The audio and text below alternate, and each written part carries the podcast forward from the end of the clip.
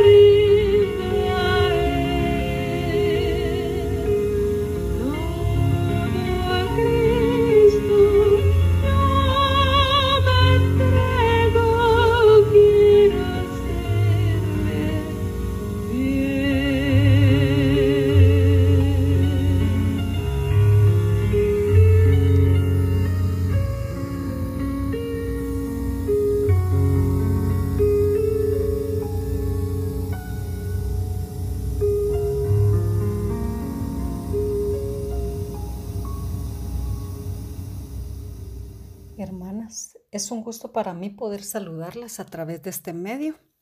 Vamos a dar inicio con una oración.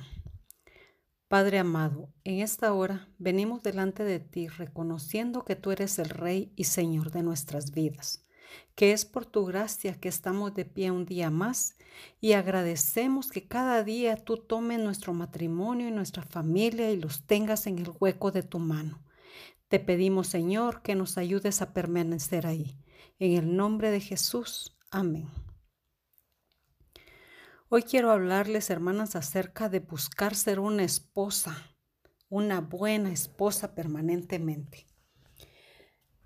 La mujer que edifica su casa tendrá que invertir mucho tiempo y esfuerzo en algo que no se ve a simple vista, porque cuando vamos a una casa o vienen a la nuestra, podríamos ver una casa bien arreglada, con todo en su lugar, muy bonita, pero eso no significa que la familia que vive ahí sea una familia feliz. La vida de una mujer sabia está construida sobre la palabra. Oye y obedece la palabra de Dios. No basta con tener una casa bonita y todo en su lugar. Y eso no quiere decir que eso esté mal. Por supuesto que el orden y la limpieza también es parte de ser una buena esposa. Pero debemos cuidar no tener un fundamento débil. En eso realmente es en lo que nos debemos enfocar. Eso es lo que no se ve a simple vista. ¿Cómo dice la palabra que será aprobada la casa? Descendió lluvia y vinieron ríos y soplaron vientos y golpearon contra aquella casa y no cayó, porque estaba fundada sobre la roca. Así dice Mateo 7:25. Entonces, vemos claramente que nuestro fundamento es probado en dificultades. Solo así sabremos si estamos firmes y sobre qué edificamos. Es por eso que hasta en los tiempos difíciles debemos de ser agradecidas. Si tenemos nuestro fundamento sólido en la obediencia a la palabra o si estamos derribando nuestra casa con nuestras propias manos.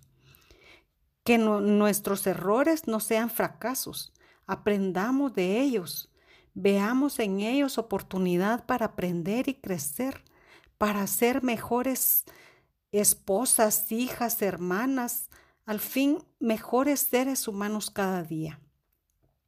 Mujeres jóvenes, pónganse en la brecha, que su juventud no sea un pretexto. Han sido llamadas a aprender y ser ejemplo también para otras. Recordemos que siempre hay alguien que viene atrás de nosotros. Nunca somos suficientemente jóvenes. Siempre va a haber alguien más joven que nosotros atrás. La edad no define la madurez. Veamos lo que dice la palabra acerca de las mujeres jóvenes. Primera de Timoteo 4:12 dice, Ninguno tenga en poco tu juventud, sino sé ejemplo de los creyentes en palabra, conducta, amor, espíritu, fe y pureza. A mí en lo particular me gusta mucho cómo lo dice la nueva versión traducción viviente. Y dice así, no permitas que nadie te subestime por ser joven. Sé un ejemplo para todas las creyentes en lo que dices, en la forma en que vives, en tu amor, tu fe y tu pureza. Veamos también lo que dice Proverbios 24.3. Con sabiduría se edificará la casa y con prudencia se afirmará. Si somos sabias como lo dice la palabra de Dios, vamos a lograr ser buenas madres disciplinando y enseñando a nuestros hijos, haciendo de ellos hijos sanos, tanto emocional como espiritualmente. También vamos a ser esposas ejemplares pero debemos de luchar cada día por lograr ser la mujer que describe Primera de, de Pedro 3 del 1 al 4. Asimismo ustedes mujeres estén sujetas a sus maridos, de modo que si alguno de ellos son desobedientes a la palabra, puedan ser ganados sin palabra alguna por la conducta de sus mujeres. 2 al observar ellos su conducta casta y respetuosa. 3. Que el adorno de ustedes no sea el externo, peinados ostentosos, joyas de oro o vestidos lujosos. 4. Sino que sea lo que procede de lo íntimo del corazón, con el adorno incorruptible de un espíritu tierno y sereno, lo cual es precioso delante de Dios.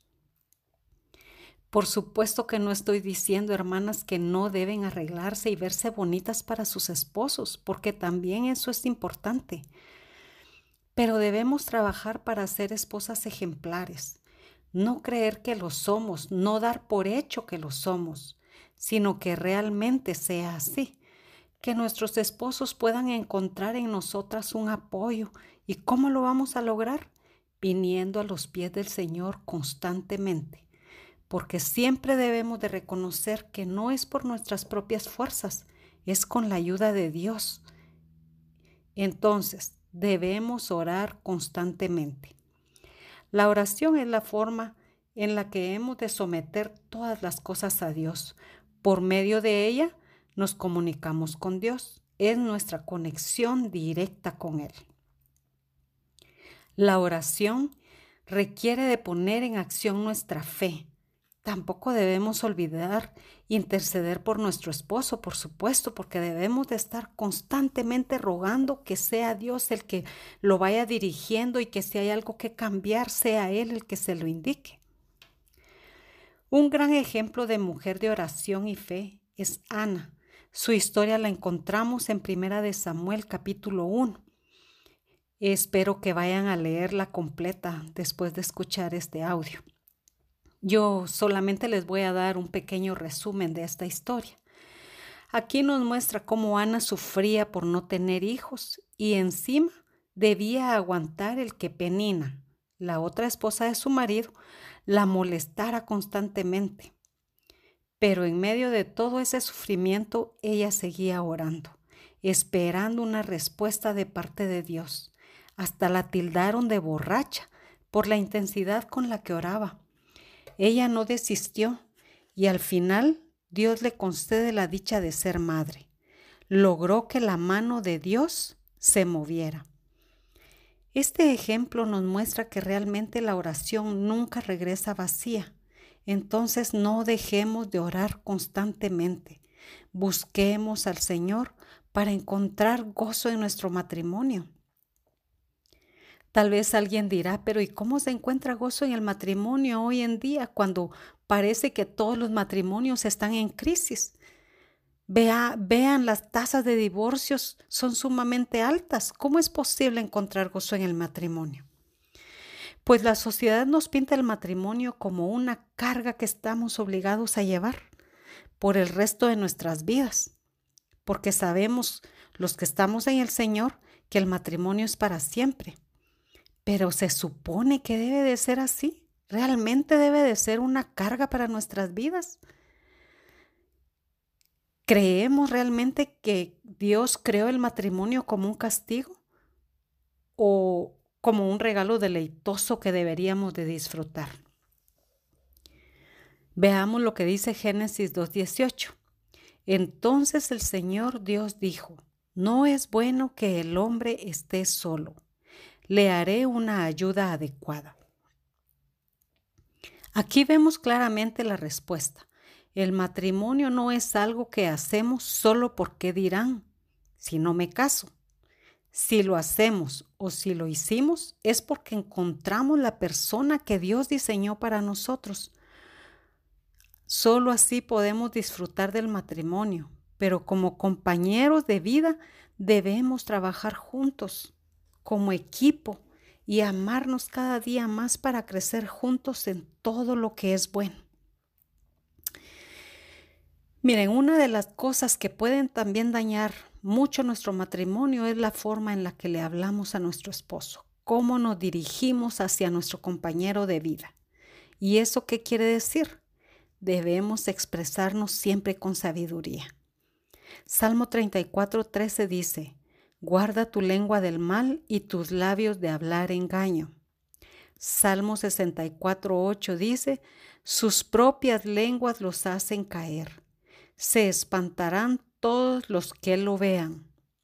Y Proverbios 21.23 dice, el que guarda su boca y su lengua, su alma guarda de angustias. Seamos amorosas hermanas al dirigirnos a nuestro esposo o al hablar de ellos. No resuelve ningún problema el estar expresándonos mal de él. Al contrario, eso solo trae consecuencias negativas, porque seamos honestas, ¿a qué esposa le agradaría saber que su esposo se expresa mal de ella? Entonces no lo hagamos nosotras tampoco. Y cuando hablemos con él, no seamos sarcásticas, tampoco usemos frases con doble sentido. Eso solo agranda más el problema y daña nuestra relación. Deberíamos constantemente autocriticarnos, autorrevisarnos, porque hay cosas a las que nos acostumbramos tanto que ya ni cuenta nos damos de lo que hacemos o cómo lo hacemos. Simplemente se vuelven normales y tampoco aceptamos que nos digan lo que estamos haciendo mal. Otro punto importante es entender que no nos pueden complacer en todo. A veces nos volvemos tan susceptibles que no aceptamos un no por respuesta. y volvemos algo tan simple en un gran problema. Es increíble, hermanas, que a veces los problemas más grandes vienen de alguna cosa tan chiquita que nosotros la volvimos gigantes. Es bueno que nos sentemos y reflexionemos acerca de eso. Primero de Pedro 3.1 dice, Asimismo, vosotras mujeres, estad sujetas a vuestros maridos. Cuando realmente entendemos lo que significa la sujeción, todo es más fácil, porque oramos y compartimos nuestro punto de vista. Y es muy importante que le compartamos nuestro punto de vista a nuestro esposo. Y también que oremos para que sea el Señor el que lo dirija en cuanto a una decisión. Y si la respuesta es no, la aceptamos porque sabemos que nuestro esposo es la cabeza en el matrimonio y oramos para que Él esté siendo dirigido por el Padre Celestial y todo saldrá bien.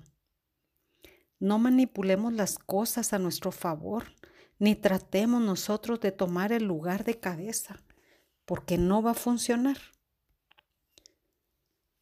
Porque ese no es el diseño de Dios. Veamos lo que dice también Efesios 5:33 en la última parte. Y la mujer respete a su marido.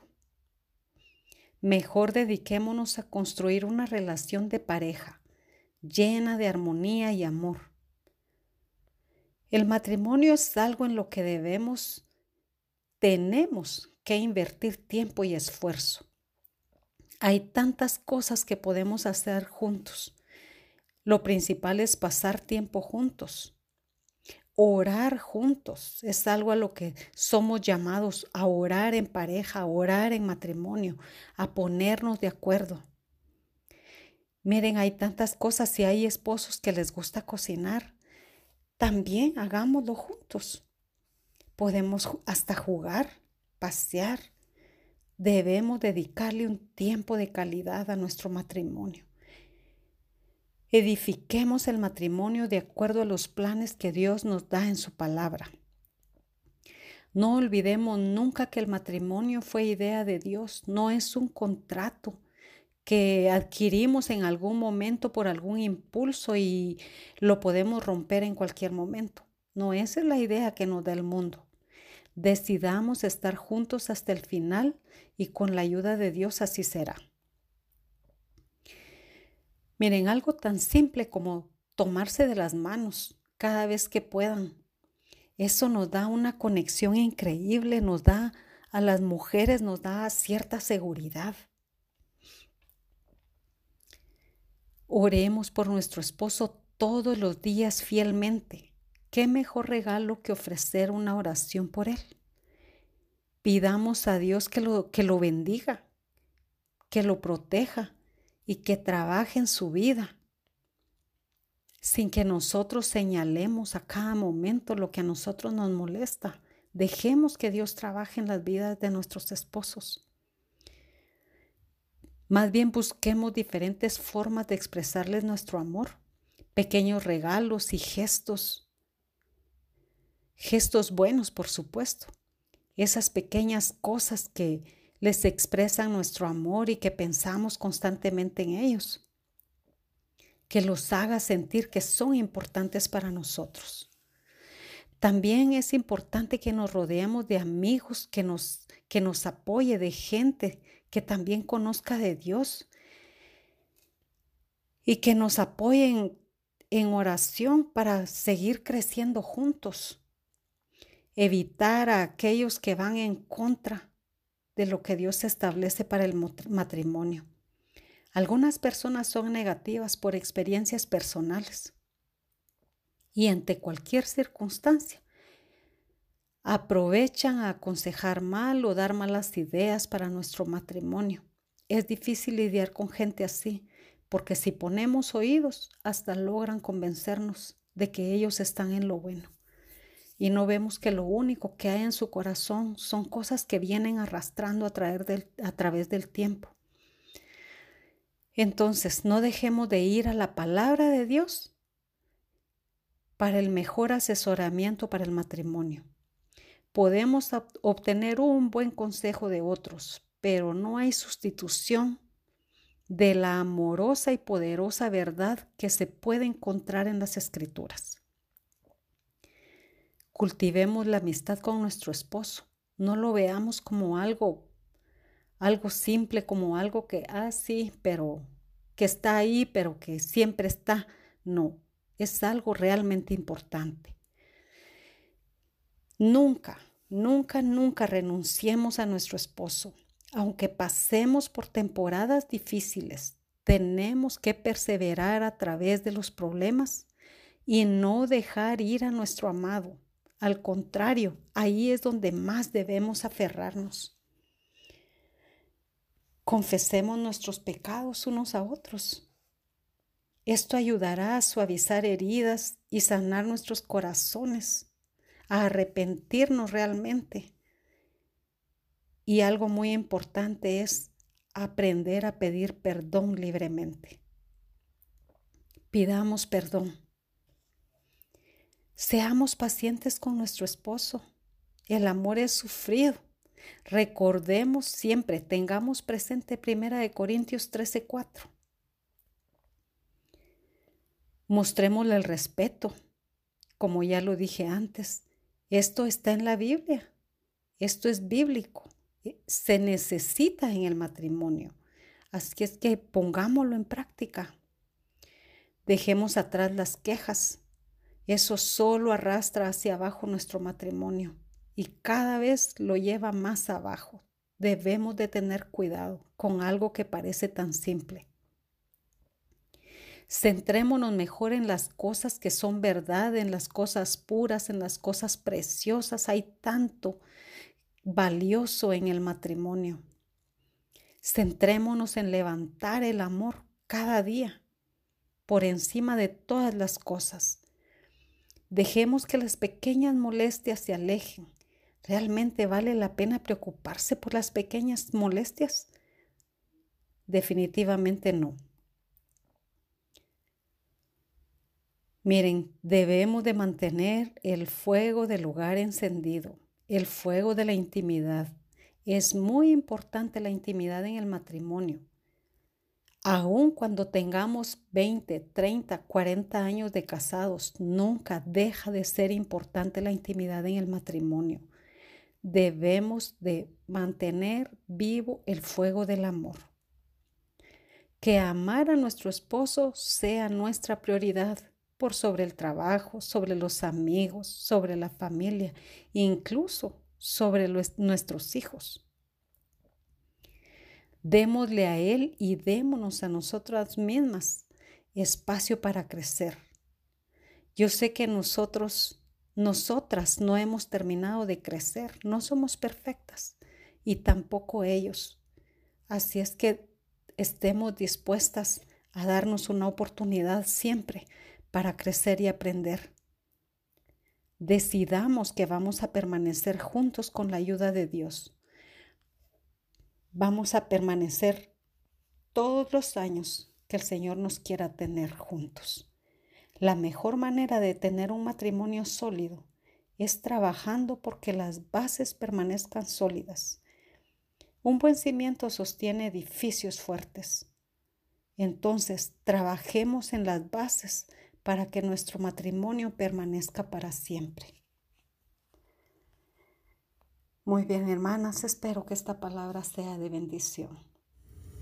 Hasta luego.